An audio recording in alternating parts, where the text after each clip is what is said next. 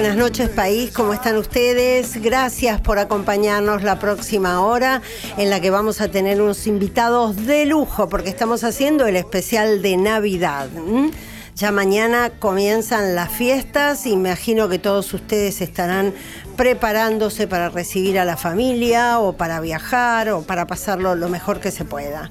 Empezamos siempre con un tema de actualidad y esta semana se presentó la programación del Teatro San Martín. Es un teatro oficial, pero como ustedes saben, precisamente por eso tiene unos precios que son muchísimo más acomodados que el resto de la cartelera comercial en Buenos Aires.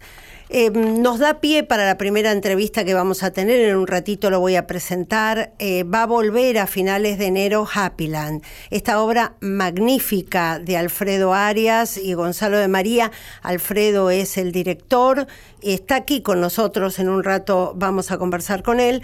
Eh, ha tenido siempre localidades agotadas. Así que si ustedes llegan a andar por Buenos Aires en vacaciones o porque se quieren dar una vuelta, no se pueden perder esta cita de honor. Happyland es una historia que nos cuenta con mucho humor, a veces un humor negro, pero que nos cuenta a los argentinos.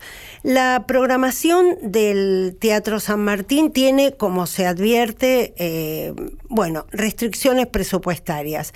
Eso no tiene ninguna incidencia sobre la calidad de lo que va a venir. Yo le voy a mencionar algunas de las cosas nuevas que me parecieron más destacadas. Bodas de Sangre, la obra de García Lorca en una apuesta de Vivitellas. Esto va a ser para el mes de julio. Recordemos que a finales del mes de enero comienza el Festival Internacional de Teatro que suele traer muchísima gente de todo el país. Las otras obras que van a ser novedades es Don Gil de las Calzas Verdes, esto va a ser en el periodo enero y marzo, es la obra de Tirso de Molina, pero lo saliente es que tiene un elenco trans. Y la otra es, bueno, un prodigio de las hermanas Marul, el tiempo que no me di, que va a ser para el mes de septiembre. Como para que usted vaya tomando nota, de cualquier manera, si entra a la página del Teatro San Martín, allí tiene eh, la programación completa para ir anotando y viendo cuándo se da una vueltita por el teatro.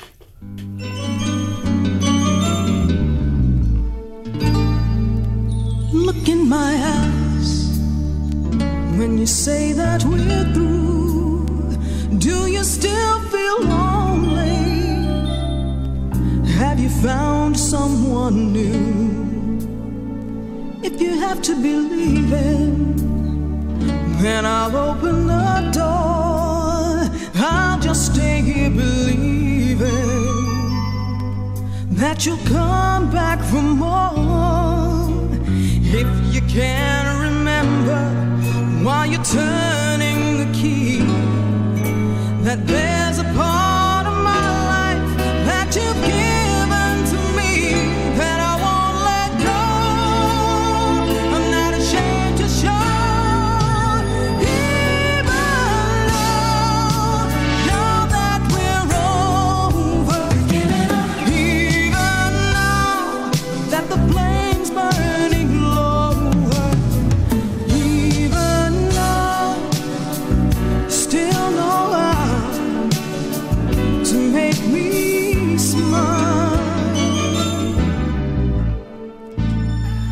Maravillosa la voz de Amy Keys. Ella es una de las voces del coro de Phil Collins, histórica, pero cuando canta sola es una maravilla. Y ahora sí saludamos a este querido director dramaturgo nuestro que se radicó hace muchísimos años y siendo muy joven en Francia, pero sigue siendo nuestro. Buenas noches y gracias por venir, Alfredo Arias. Gracias a ustedes de invitarme. Bueno, la verdad es que Happyland es una de esas obras que uno quiere ver una, dos, tres y cuatro veces. No porque no la entendió, sino porque eh, hay momentos en los cuales uno se ríe muchísimo y de pronto se queda serio pensando que todo eso es verdad. Contanos un poquito para el público que no la ha visto, ¿qué es Happyland? Bueno, eh, la, obra parte de la situación en la cual se encuentra Isabel Perón cuando es este, derrocada por eh, la Junta Militar y enviada a, Mesidor en el Neuquén. Y a partir de, ese encierro, exilio, eh, se van, van apareciendo todas las fantasmagorías sobre las cuales a veces la política argentina se inspira o produce y es un, lógicamente, es un personaje atractivo en el sentido de que ha querido ser ocultado o, no frecuentado demasiado, porque mm, la verdad que es un abrupto, digamos, en la política argentina que nuestra primera presidenta haya resultado esta señora que en realidad es como una especie de understudy eh, de, Eva Perón, una persona que se trató de preparar para que tuviera la misma envergadura, sin comprender que las cosas ocurren una sola vez en la historia de esa manera. Exacto. Pero aparte, justamente toda esta parte risueña que, comentas, está el hecho de que eh, fehacientemente en su gobierno se crea el instrumento de la represión que más tarde la Junta va, va a utilizar para para someter tanta gente y, tantas vidas. Hmm. Entonces, em, me parece que era un capítulo que había que de alguna forma este, ofrecerlo al público para la meditación. No es de ninguna manera cuando uno lo aborda con términos teatrales, lógicamente son cosas que hacen reír porque las armas del teatro es justamente esa, la comunicación pero lo que tratamos de hacer con Gonzalo de Marina, María es llevar esto a la reflexión mm. y al mismo tiempo mostrar eh, cómo, cómo juegan ciertos elementos en nuestra historia absurdos, exagerados, mm. este, fascinantes, mm. misteriosos, este, caprichosos, y que estamos constituidos por eso, que es a la vez una riqueza y a veces un gran dolor. Y como a mí la historia del peronismo ha atravesado toda mi vida y, me ha interesado, este capítulo no podía faltar y pienso que en el futuro quizás no faltarán otros, puesto que el la historia del peronismo continúa. continúa y siempre con muchísima riqueza en ese campo. Después el campo político ya es materia de analistas políticos. Nosotros podemos comentarlo de esta manera. Exacto. Y lo que quisiera aclarar que nosotros, eh, yo y Gonzalo, no estamos en la óptica de la burla o de aumentar la grieta, eh, porque me parece que la grieta fue un instrumento que se nos ofreció para no pensar, es decir, vos estás de un lado, yo estoy del otro, nos, nos oponemos, ¿y qué pasa? Yo pienso que lo que pasa eh, justamente para no quedarse estancado en un pozo es pensar. Entonces, más allá de que guste o no guste, tener una posición así que permite de jugar y distanciar nuestra historia, es esa nuestra responsabilidad. Ahora, em, a mí yo quiero contarte dos cosas, ¿no? Que me impresionaron cuando, cuando fui a ver Happyland en el Teatro San Martín. Una de ellas fue ver una sala donde la gente había sacado las entradas con una anticipación increíble. O sea que hay en, esa expresión del, del, espectador hay un deseo de ver, ¿no? Por eso se saca con anticipación. Y la segunda es una anécdota de una amiga francesa que mm, salió del teatro y le preguntamos, ¿qué te pareció? Dice, tuve mucha confusión, ella habla perfectamente español, porque no podía darme cuenta qué parte era ficción y qué parte era realidad. Entonces con otra amiga argentina le dijimos, todo es realidad, lo que es ficción es la apuesta, el humor, y cosas que tiene el texto, pero lo que está detrás es real. Sí, es verdad. Qué difícil para un extranjero entender que eso ocurrió en la Argentina, ¿no? Sí, cuando contamos nuestra historia, digamos, fuera de nuestro contexto, parecen cosas imposibles que puedan pasar. Pero debo decir que también este, en, otras culturas pasan cosas extraordinarias de otra manera. Lo que pasa es que acá está tan expuesto, es tan exuberante y tan absurdo que puede sorprenderse. Claro que el teatro no, no es un, teatro documental, es decir, no podemos documentar. Mismo, por ejemplo, eh, Gonzalo de María cuando escribe trabaja sobre una gran documentación y yo trabajo sobre una gran fantasía. Es decir, que me parece que por eso nos complementamos, porque de alguna manera este, yo lo, lo incentivo a ir más allá de ciertas reglas de juego que él eh, maneja muy, muy bien. Sí. Pero, por ejemplo, la idea de este encuentro entre Isabelita y, Eva Perón se lo sugerí. Es fantástico. Eh, porque ya estábamos al borde de eso, entonces digo, ¿por qué no, no, no explorarlo?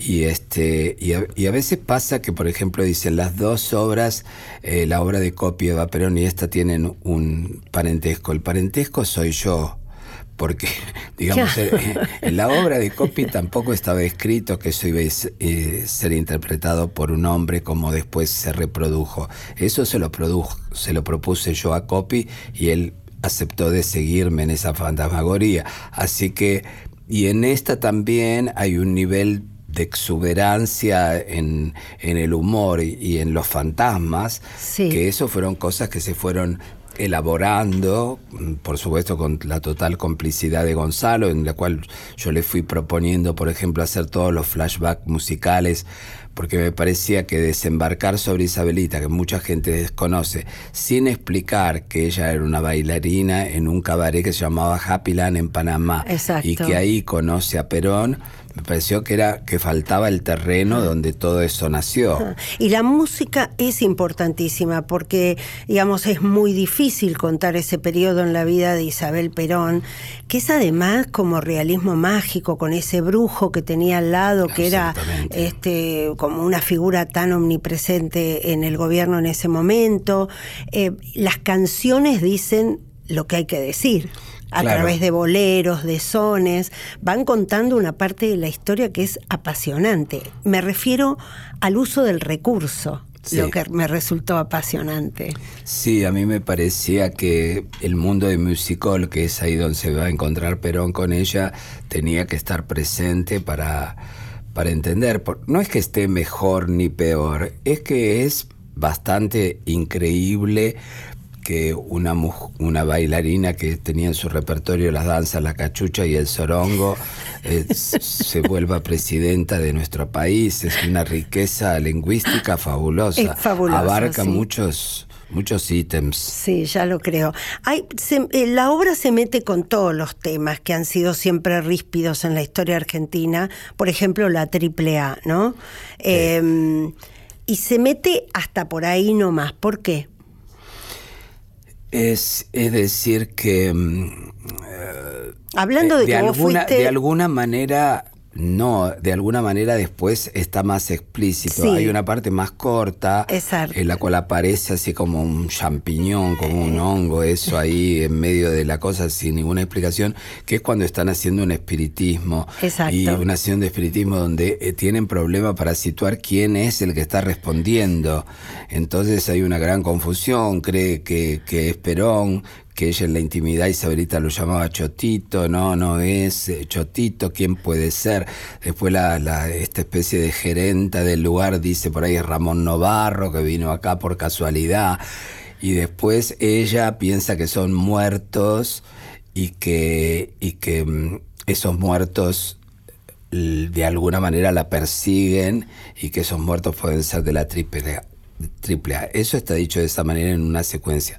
Más tarde, cuando es eh, tiene esta especie de confesión, diálogo con el arzobispo que la viene a exorcizar, este, eh, ella mm, de alguna manera lo desafía a este hombre, reivindicando el hecho de que su ministro de Bienestar Social había creado ese instrumento de persecución que era, eh, cuenta, era un cine en el cual se proyectaban los rostros de las personas que iban a ser perseguidas y abajo del escenario estaban las armas con las cuales eventualmente se iba a victimizar a esas personas, ¿no?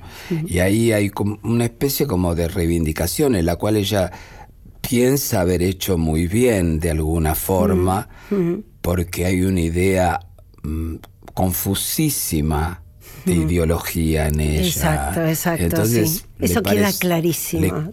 Le, pareció que estaba persiguiendo un verdadero enemigo, cuando yo creo que si le preguntaban es, eh, esencialmente cuál era ese enemigo, no sabía muy bien cómo explicarlo. Eh, fuiste un niño peronista en una familia de radicales y el peronismo de una u otra manera siempre vuelve en tu obra. ¿Qué es lo que más te atrae? Eh, no solo los personajes que van apareciendo en el peronismo, que es un movimiento, sino eh, la, la mitología, la simbología, ¿qué es lo que más te atrae?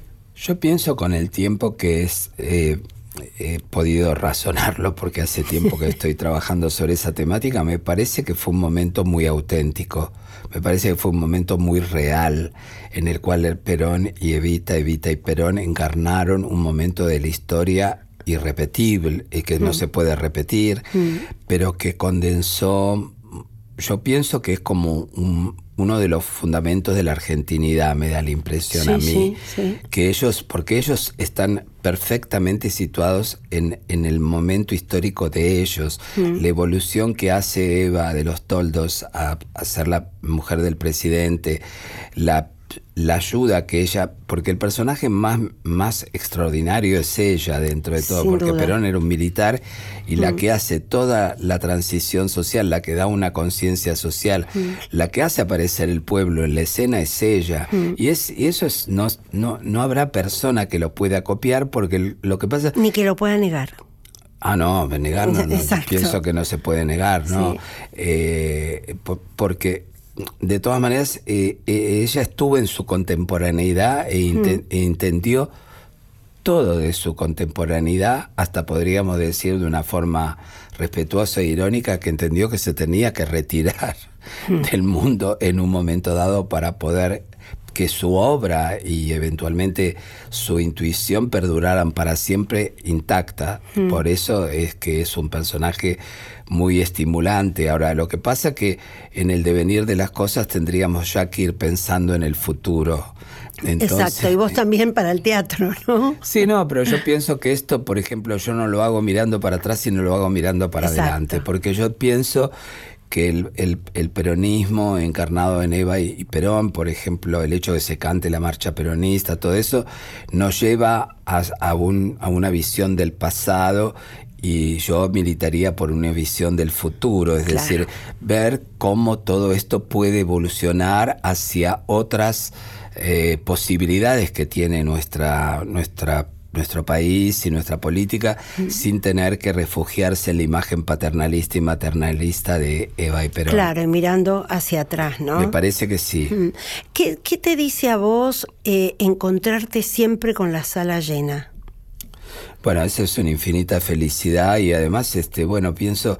el público es muy diverso el que va a ver la obra, ¿eh? Yo pienso que, mm, eh, por ejemplo, cuando estuvimos hablando con Jorge Tellerman preparando eventualmente mi retorno a ese teatro, porque si no, yo estuve antes en la, en la Ribera trabajando. Exacto. Este, yo sinceramente me, me interesa de ahora en adelante hacer temáticas que me conciernen y que pienso yo pueden concernir profundamente al público porque hace parte de nuestra historia y de nuestro inconsciente argentino y, y eso me parece que es lo que todo tenía significación para, para, los actores, investigar, saber si no lo sabían según la edad y lo que cada uno había vivido. Mm. Eh, para toda la gente que estuvo implicada era una cosa que existía una verdadera necesidad y no una necesidad de investigar como en un repertorio que siempre es cultural, sino como una mm. cosa de pertenencia, que es mm. diferente, porque bueno, uno puede mm. hacer Shakespeare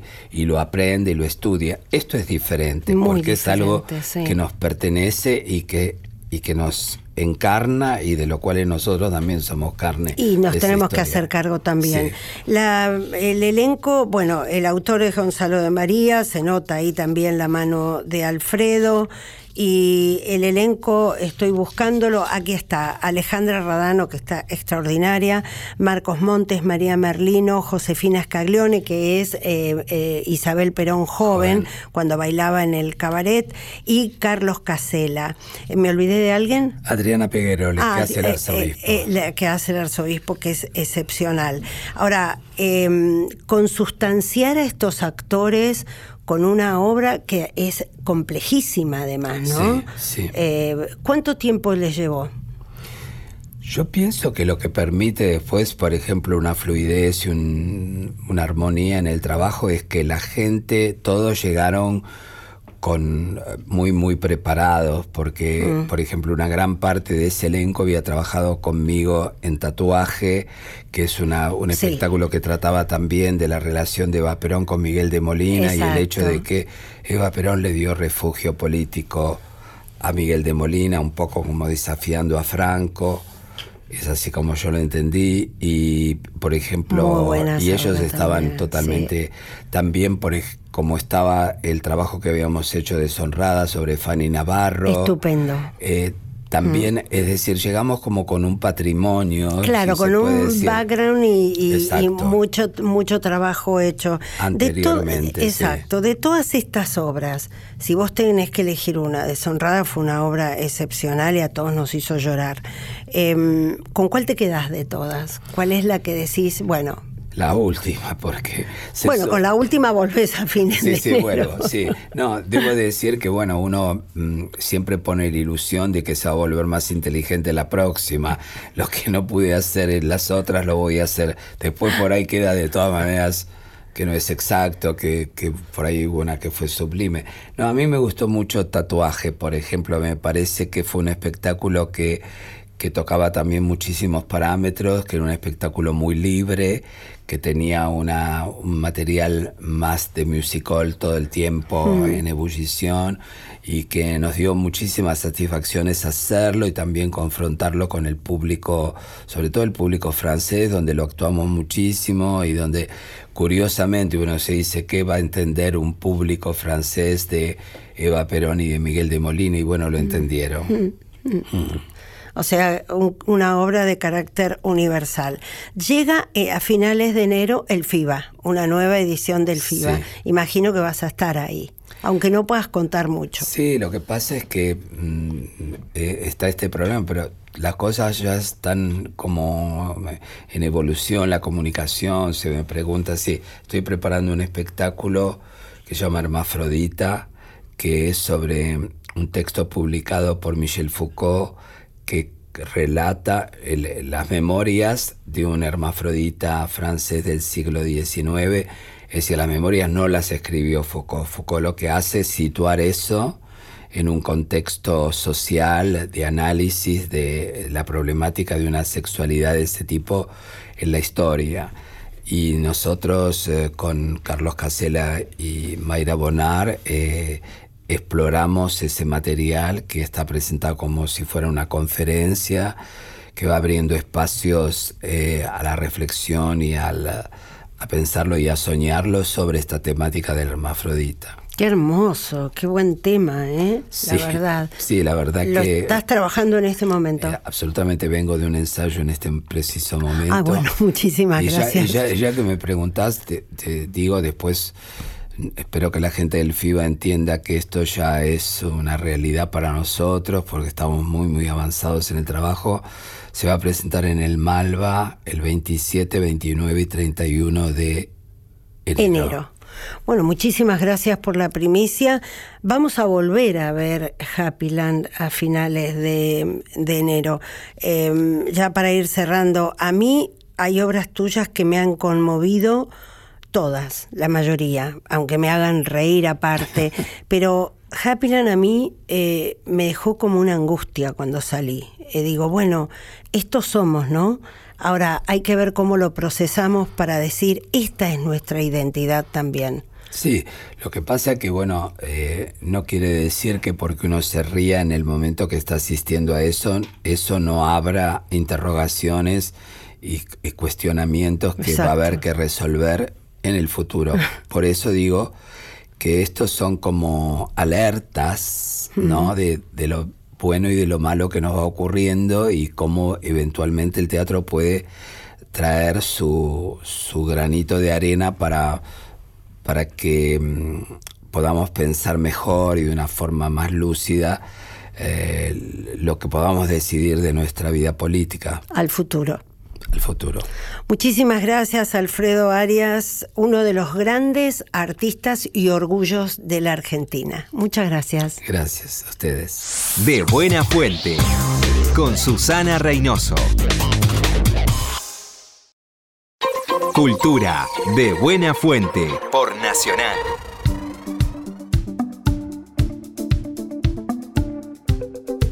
Y María Kodama inauguró eh, la primera muestra propia en el Centro Cultural Borges, nada menos, ¿no? Es una especie de, eh, como lo dice su título, una flaner contemporánea.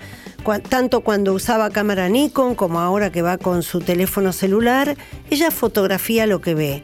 Y hay partes muy lúdicas de su mirada y hay otras que exigen profundizar un poco por qué se detuvo frente a ese objeto que fotografía. Esta es la entrevista que tuvimos con ella. ¿Cómo se compone este mosaico de fotografías que son para reflexionar? Un poco lúdicas, algunas eh, paisajísticas y otras que revelan el mundo interior de su autora. Eh, bueno, a mí me gustó siempre sacar fotografías, nunca pensé hacer una exposición de fotos, saco porque me da placer y este, como necesitaban fotos de Borges y debido a que cumplía este año 120 años de su nacimiento, estuve viajando por todo el país y yo no podía elegirlas. Entonces eh, les dije que se fueran a ver a la fotógrafa Omanda Ortega que ya tenía fotos de Borges. Cuando ella muestra, sale, supongo que las tienen todas juntas, yo no lo sé, salieron las fotos mías. Entonces preguntaron de quién son estas fotos, de María, cómo de María nunca publicó. No, le divierte, la saca. Y así sale la, exposición. ¿Cuántas, ¿Qué cantidad de fotografías son? Mira, yo debo tener más de 6.000 fotos. ¿Y esta selección cuántas son? No, eh, no sé porque la seleccionó Amanda, yo no, yo no tuve nada que ver ni en la selección ni nada porque yo estaba viajando por todo el país y no tenía tiempo de hay fotografías que hiciste con cámara Nikon, Canon, hasta que pasaste a la tecnología digital. exactamente. Y me dio mucha alegría ver que Aldo César también sacaba con Nikon, con Canon, pero dice que ahora saca con su celular porque lo pone eh, de una manera distinta en contacto con la realidad. Y este, coincido con él. ¿Cómo es tu relación con el objeto fotografiado? ¿Vas caminando y de pronto algo te sorprende o vas en búsqueda de algo en particular? No, no, yo camino y hay algo que llama mi atención, entonces saco la foto pero porque algo llama mi atención. Eh, por ejemplo, es muy divertido porque una de las fotos es Batman encadenado y entonces este, yo pongo, me decían que pusiera, que yo escribiera algo. No, más divertido, pensé yo, es que hablen los personajes. Entonces pongo encadenado con signos de interrogación. Entonces creo que con signos de admiración soy Batman. Eso quiere decir no me pueden encadenar. Y después hay un IT que tiene una zapatilla colorada y creo que dije algo como esto. Eh, eh, mire, soy un IT. Miren mi rostro, estoy muy enojado, bajo a dominarlos. Y hay personajes eh, que son de dibujos animados, superhéroes, luciérnagas. Hay una revelación de un mundo propio y de una mirada muy personal en estas fotos. Sí puede ser, porque es lo que a mí me llama la atención, lo que a mí me gusta. Por ejemplo, no sé si están acá exhibidas o no, en París yo vi la foto de un trajes de noche maravillosos y el maniquí, los maniquíes en lugar de cabeza de mujer tenían yelmos de guerreros japoneses. Entonces eso, por supuesto, revelación. Y después hice toda una serie con clochards eh, y el primero que saqué fue uno en París, eh, cuyo perro estaba cuidando las pertenencias de su amo. Ay, qué belleza. Atención y las saco. ¿Y qué tiempo te das para la fotografía? Porque digamos, cada vez que viajas lo haces también como esa gran difusora de la obra de Borges que sos y eso te exige tiempo, conferencias, eh, ruedas de prensa. ¿Te dedicas un tiempo especial o ese tiempo forma parte del trasiego que vas haciendo? Sí, sí, forma parte. Es decir, no hago un tiempo especial, voy a sacar fotos, no. Yo, bueno, ahora llevo el celular, veo algo que me gusta, me paro, lo saco. Pero 6.000 fotografías en cuánto tiempo? Y hace muchos años, sí. Hay una foto que integra esta muestra que es muy impresionante porque em, es un aviso buscando un gatito que se perdió. El gatito se llama Borges y la fecha en la que se perdió es un 14 de junio. Eso tiene que haber sido muy impresionante para vos, ¿no? Sí, claro, yo me acerqué por el gato, a mí me gustan todos los animales y especialmente los felinos. Entonces me acerco y digo, como Borges, y ahí saqué, igual iba a sacar la foto porque me gustó el animalito, pero al ver todas esas coincidencias, este, bueno, mucho más, ¿no? María, en vos hay un alma de fotógrafa, porque recuerdo la muestra Atlas que recorrió tantos países y pienso, ya entonces eras una fotógrafa. Claro, pero esas eran este, las fotos de, un viaje, de viajes. Entonces era eh, con Borges era, era distinto, ¿no? Eh, pero bueno, son fotos como clásicas de viajes, sí. Y estas las definirías como fotos de momentos, porque hay momentos lúdicos, hay momentos de reflexión. Claro, sí, sí, porque estas las voy sacando a medida que, bueno, que veo cosas que me interesan o me divierten, este, así las hago. Ahora tenés la literatura y la fotografía en tu vida. Qué dilema, ¿no? No, yo creo que son como dos caras de la misma moneda. Es una manera de ver la realidad a través de la palabra o a través de la imagen, que a veces es como, quizá a veces es más fuerte que la palabra, ¿no? ¿Qué te da la fotografía que no te da eh, la escritura? Me parece que con la fotografía se puede ser un poco flaner, ¿no? Sí, claro, eh, y después eh, sí, porque con la, digamos, con la literatura en realidad lo que vos buscás es la expresión de algo interior. Con la fotografía también, pero es diferente, porque es más bien lo que te lleva es la mirada a algo que te interesa y lo sacás, ¿no? No es que vos pienses esto es mejor, esto sí, es diferente.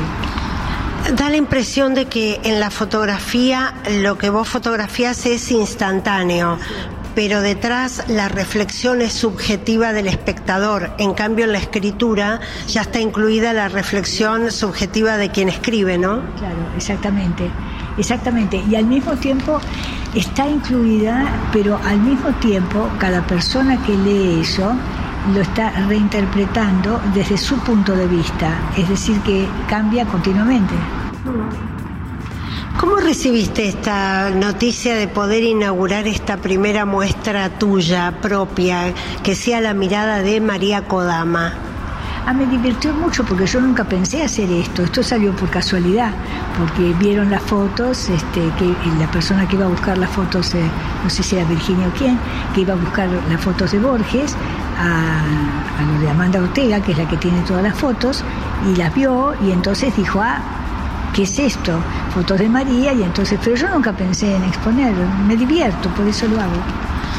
Eh, vos tenés un espíritu lúdico, eh, ¿es eso lo que te permite a veces sobrellevar esos cachetazos que cada tanto aparecen inesperadamente? Ah, no, no, sí, porque no son cachetazos, son cosas que me divierten. Porque, ¿sabés lo que pasa cuando vos sabés cómo han sido las cosas y tenés la verdad en tus manos? Lo demás me entra por un oído y me sale por el otro. Bueno, qué suerte que hablaste, porque ahora la gente se está enterando que el Museo Borges existe en la Fundación Internacional Jorge Luis Borges en la calle Anchorena. Claro, de hace mucho tiempo y está legalmente eh, anotado, instituido, bueno, como sea, ¿no? Sí, sí. Y eh, sí, además es un trabajo continuo que he hecho toda mi vida, porque, porque lo amo, lo amé y lo sigo amando y de alguna manera sigue en mí. Entonces, este, por eso no me pongo límites y a veces me extralimito y estoy destruida. ¿Cómo ha sido este año en tu vida, María? Bueno, por esto cierta de una manera totalmente inesperada por mí, espectacular, así que contenta. Pero digamos, has tenido un año de viajes, de, de muchas presentaciones, me contabas que estuviste también en China.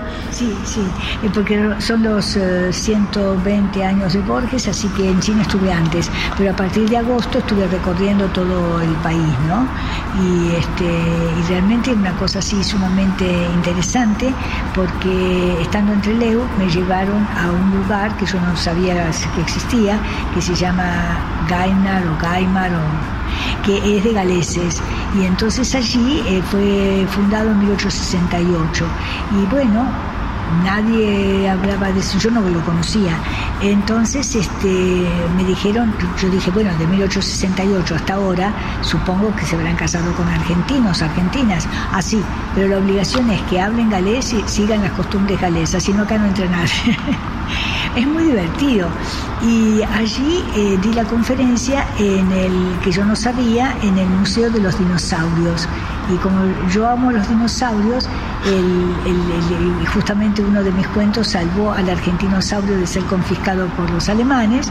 Entonces eh, fue fascinante y me mostraron al último que encontraron, que calcula tiene más de 50 millones de años, y este, es alucinante porque no tienen espacio para, para exhibirlo. Y le digo, pero tan grande es. Y el Señor me dice, mira María, ¿ves eso? Que lo tienen separado, ¿no? ¿Ves eso? Bueno, esa es la mitad de la pata trasera. La mitad de la pata trasera era como desde el suelo hasta un segundo piso. Así que imagínate. Qué lindo recorrer el país difundiendo la obra de Borges, ¿no? Sí, sí, a mí me, encanta y para mí fue fascinante todo esto y, realmente muy, muy lindo. Y después acá lo que pasa es que no se difunden las cosas. Mira, yo estuve, eh, eh, yo desde el secundario cada tanto voy a las villas para hablar con con los chicos, leer cosas, bueno, lo que se hace todo, todo, todo el mundo. Y me llevaron eh, a cerca de la Villa 31, yo no sé si cómo, porque me llevaron en auto, eh, sí, eh, pero más allá es, ¿no? Entonces, bueno, me llevan en auto y yo dije, ¿esto qué es? Porque fíjate que yo veo unas construcciones en, vidrio, con acero, los chicos lockets para guardar la ropa, el comedor yo almorcé ahí, porque habíamos hecho un concurso de haikus y también de eh, dibujos basados en la literatura fantástica, entonces chicos de ahí habían ganado, por eso yo fui para ver lo que habían hecho. Eh, pensado muy bien, porque los chicos tienen mesas redondas y chicos de la misma edad están juntos en mesas redondas. Eh, y nadie habla de eso. Yo le he preguntado a amigos míos, me dicen, pero vos estás segura? Bueno, le digo, yo estuve ahí, ¿cómo estoy segura? Y tengo fotos con la cantidad de chicos. Y es muy interesante porque detectan lo que les interesa. Algunos para oficios y otros para carreras y otros para el arte. Y vos vieras cómo les enseñan los profesores, es fantástico. Mira, la verdad que es una cosa para difundir, porque le preguntaba a mis amigos y me decían que no era posible. Digo, ¿cómo no es posible? Acá están las fotos. Porque voy a decir una cosa por otra. Mm. Hay que hacer saber las cosas positivas que se han hecho. Porque cuando yo pregunté me dijeron, no, esto lo hizo la Universidad de Buenos Aires. ¿Cómo la Universidad de Buenos Aires? Una de las satisfacciones más grandes para vos es difundir con los chicos en las escuelas secundarias. Sí, claro, eh, sí, sí, eh, me, encanta, este, eso es una tarea lindísima y hacemos, este, bueno, justamente los concursos para chicos del secundario y este, porque es abrirles la cabeza, ¿no? Eh, y yo me acuerdo, fue lindísimo, porque una vez yo estaba sentada en un bar tomando un café y viene un chico como de 16 años, me dice, ¿puedo sentarme, María? Le digo, sí, sí, sentate. Se queda mirándome. Yo digo, bueno, loco. Entonces lo miro, sonrío y le digo, ¿vos querías preguntarme algo? no, es para mí, a mí que se sienta. Entonces, eh, ¿querías preguntarme algo? Y el chico, con verdadera angustia, me dijo, sí, pero no tengo vocabulario. Le digo, bueno, mira, vos sos re joven, tenés toda la vida por delante y podés arreglar eso. Si vos lees, y lo que no entendés lo buscas en un diccionario, vas a ir ampliando tu vocabulario. Pero no solamente eso, leer implica que vos vas a conocer mundos en los que por suerte nunca vas a entrar. El mundo del crimen, el, mundo, digamos, del delito. Eh, y a, través de la lectura vas a poder saber cómo es la personalidad de esa gente que está en ese mundo. Y eso es una protección para vos porque cuando encuentres a alguien vas a decir, caramba, la personalidad de esta persona, personalidad y persona, bueno, de esta gente, se asemeja al protagonista de tal cuento. Atención. Y eso es una protección, que es lo que a mí me sirvió en la vida. Yo a los cinco años sabía leer y escribir porque mi padre japonés a los cuatro empezó a enseñarme. Entonces a los cinco yo ya sabía leer y escribir. Eh, y le agradezco porque es fascinante, ¿no? Es el, mundo que te abre eso es fascinante. Em, María, hoy acaba de inaugurarse la muestra de Nora Borges en el Museo de Bellas Artes y pensaba genéticamente qué hermanos brillantes que fueron los dos. La verdad que divinos. Y además es divino porque Borges me él adoraba a su hermana. Y Borges me contaba que eh, su hermana escribía también y él dibujaba y dibujaba maravillosamente bien Borges. Entonces dice, un día decidimos separar la historia. Entonces Nora juró que nunca más iba a escribir y yo juré que nunca más iba a dibujar. Una pena, ¿no? Pero bueno, eso es a lo que llegaron, al acuerdo que llegaron y, este, y sí, efectivamente. Y Nora me hizo un retrato precioso, me, hizo un retrato precioso que tengo en mi casa, por supuesto. También un personaje muy lúdico como sos vos. ¿Vos cómo te definirías? Porque sos muy lúdica. Y sí, yo, eh, yo creo que sí. Bueno, porque yo pienso que como la vida es tan complicada, entonces uno tiene que ser lúdico, si no, no sé, se malhumora, contesta mal, y todo eso es desagradable y no tiene sentido. Entonces mejor ser lúdico. Pero eso también viene de Japón, ¿eh? porque en Japón la gente es muy así, pero al mismo tiempo es como lúdica. Es, eh, por ejemplo, eh, un profesor que tenemos, que es japonés, es muy divertido porque la cartucherita donde guarda sus lápices es un gato. es un señor, o sea, es divertido. Así que hay esa parte también debo haberle dado de ellos. Lo lúdico ayuda a sostener la realidad. Y yo creo que sí, porque a veces es tan difícil la realidad que si no estás lúdica terminas con una cara de arpía odiando a todo el mundo. Y eso no me gusta. Muchas gracias María, pero antes quiero preguntarte, ¿qué esperas para 2020? Y para 2020 espero eh, la paz en el mundo, eh, que la gente pueda dialogar, entenderse y sobre todo que, que afronten la verdad en su totalidad, no la mitad de la verdad, porque eso no lleva a nada. Muchísimas gracias.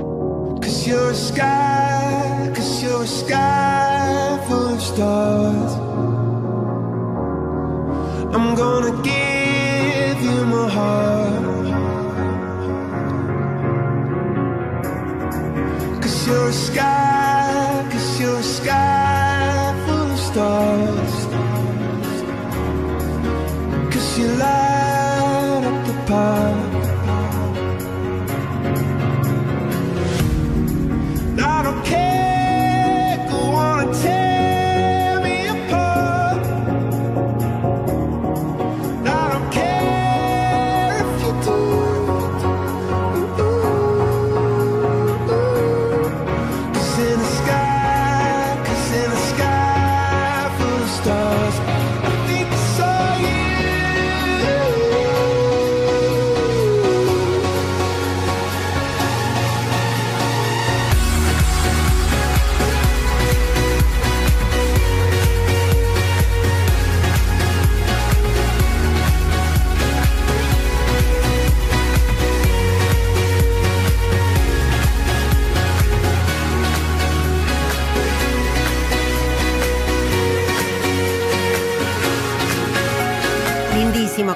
siempre Coldplay que nos lleva a bailar. Un cielo lleno de estrellas.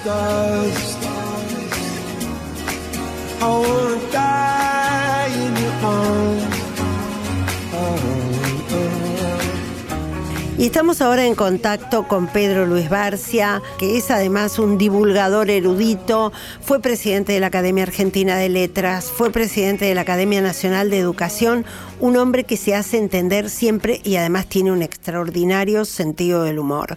Buenas noches, Pedro Luis, ¿cómo estás? Buenas noches, Susana, ¿cómo está usted? Bueno, la idea es hablar un poco de estas reediciones de dos ensayos que me parecen necesarios. Uno es sobre Leopoldo Marechal, Palabra trascendente y plenitud de sentido, y el otro es Lugones desconocido. ¿Por qué se hizo necesaria la reedición de estos dos autores? Porque desde hace mucho tiempo ya han sido excluidos de los cánones de los programas de literatura argentina del país. ¿Y qué ocurre cuando los dos autores de peso como estos, eh, tanto Lugones como Marechal, no aparecen en los programas de literatura argentina de los profesorados argentinos?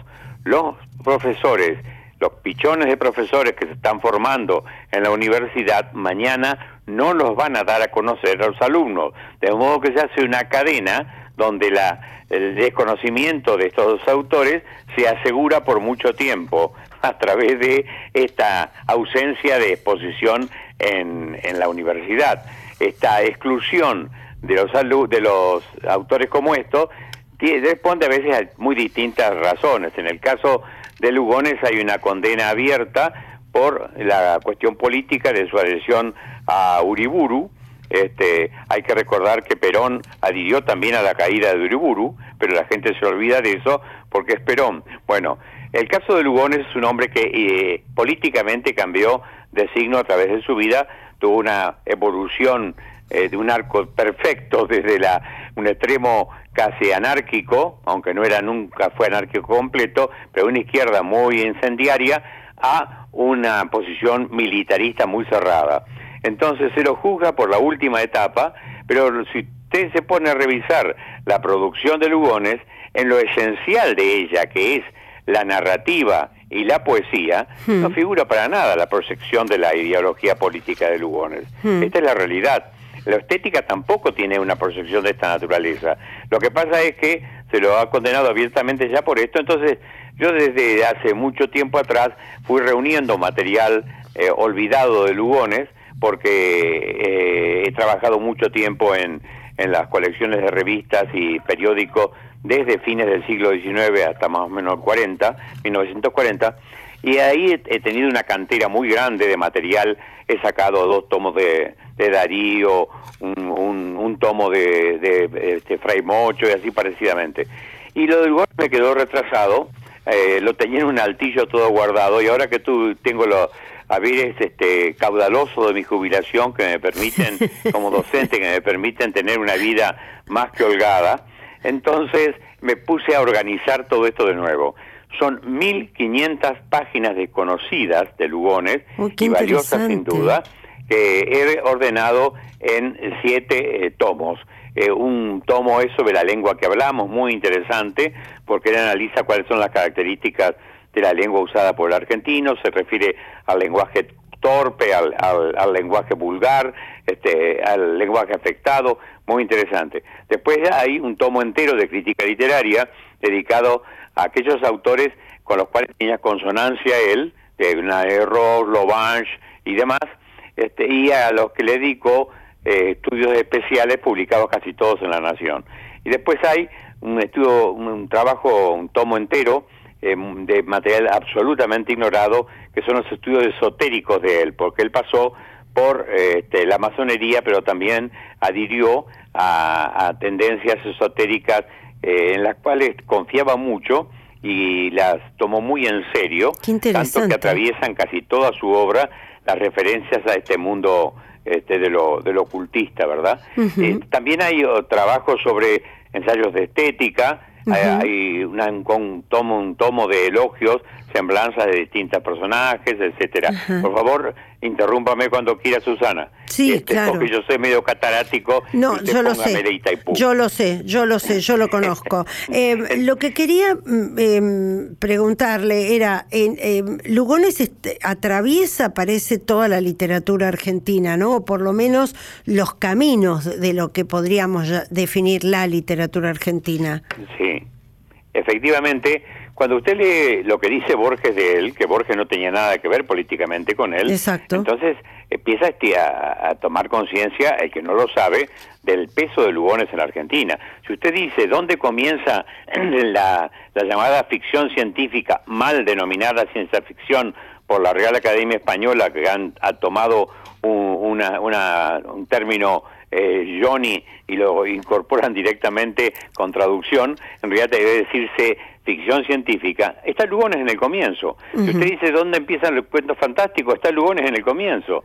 Lo que está diciendo a usted Borges es que es el escritor que ha fundado una, serie de líneas fundamentales del país, eh, sobre todo, por ejemplo, literatura de, eh, fantástica, en la cual Borges se enrola, eh, para decirlo con un, con un galicismo, en la cual se, se mete Borges y lo desarrolla. Dice que es el autor que de más importante que ha tenido el país, el hombre que te ha manejado más el diccionario, acá hay un vicio de Lugones, Lugones trata de utilizar, como es cierto que dijo Justi, todas las palabras del diccionario y a veces se hace un poco astruso, pero en rigor no hubo en la Argentina un hombre que dominara el idioma como él, pero es, ya digo, fundacional de, de líneas importantísimas, de una, una renovación poética importante. En 1904 él publica el himno a la luna, que es el preludio de lo que va a ser el ultraísmo de 1923, es decir, 1904-1923. Va a decir después también Borges que todos los libros que se publicaron entre el 23 y el 30 de las corrientes ultraístas argentinas, pues dice, son variedades o variaciones, mejor dicho, de la obra de Lugones. Yo cada vez que tenía que estar en Suiza, que pensar en una metáfora sobre la noche, pensaba si él no la había escrito antes Lugones. Es decir, hay una, una clara, un claro reconocimiento por parte de Borges y tantos otros de los mm. méritos de Lugones. Me queda una palabra, una pregunta más sobre Marechal, ¿no? Y su Adán Buenos Aires. Parece mentira que esté fuera del canon un hombre que escribió una novela mayor. Es cierto. El caso de es diferente porque en, el, en, en cuanto a Marechal ha habido no ya una, una política de derecha, sino una política antiperonista. a, a él se lo excluye inicialmente, caído el peronismo, de lo que son los cánones oficiales, y se lo de, él mismo se, se, denominaba, cuando yo lo visitaba yo era colimba en esa época, era infante de marina en mi segundo año de conscripción, lo visitaba en el departamento de Río Davia y él me contaba que eran pocas las personas que lo visitaban. Después la gente macanea mucho y cuando usted empieza a leer toda la cantidad que dice que lo visitó una vez muerto, que no podían desmentirlo, ¿no? Mm. Este, lo visitó, pues llenaba la cancha de Racing, para hablar de un club como la gente, ¿verdad? Mm. Entonces, volviendo a lo que digo, el caso de Marechal fue excluido por peronista en realidad aún padeció dentro del peronismo cierta persecución o cierto desplazamiento, no persecución es excesiva la palabra, porque él encarnaba una modalidad estética que era superior a la flor de ceibo, mm. digamos, como mm. era se llamaba despectivamente una cultura demasiado popularizada mm. que había en, su momento. Pero él contribuyó inclusive a dar una perspectiva este, cultural interesante a, a los planes quinquenales de Perón, y fue en este en este sentido un hombre muy coherente porque primero perteneció al radicalismo y se este, participó de la fila del radicalismo y después pasa al peronismo como dos grandes movimientos populares y se mantuvo en esa posición hasta su muerte. Cortito, Pedro. de la, cuando yo entré a la, facultad me encontré con un profesor que era el profesor Guiano que curiosamente mantenía a Dan Buenos Aires como un islote en medio de toda la exclusión de todas las universidades. Gracias a eso conocí la obra en narrativa de Marechal, de que es del 48, y que es una de las grandes novelas argentinas.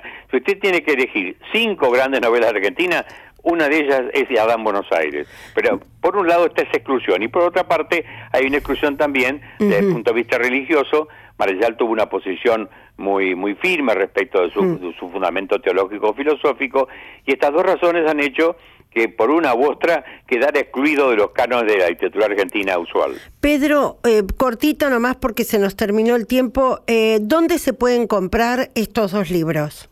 Bueno, eh, los libros estos, los, de Buenos Aires, perdón, los de Marechal y los siete tomos, los publicó Editorial Docencia que yo conozco, Editorial Docencia se, se, se vende en librerías de Buenos Aires. Acá en La Plata hay una sola librería que lo vende. Bueno, pero, se, pueden comprar en por librerías. Editorial Docencia, que es la que lo Bien. editó. Muchísimas gracias por este contacto con De Buena Fuente. Un gran abrazo y una feliz Nochebuena. Gracias igualmente y gracias por preocuparse por las obras de uno, que siempre es un empujón, porque a los caballos viejos, cuando ya aflojan en el trote, un cuadradito de azúcar le viene bien. Bueno, muchísimas gracias, un gran abrazo.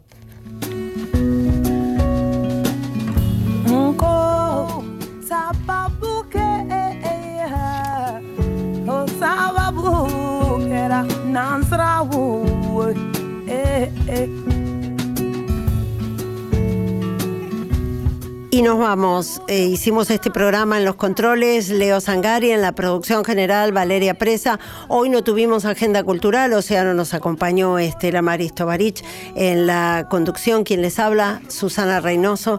Que tengan una muy feliz Nochebuena.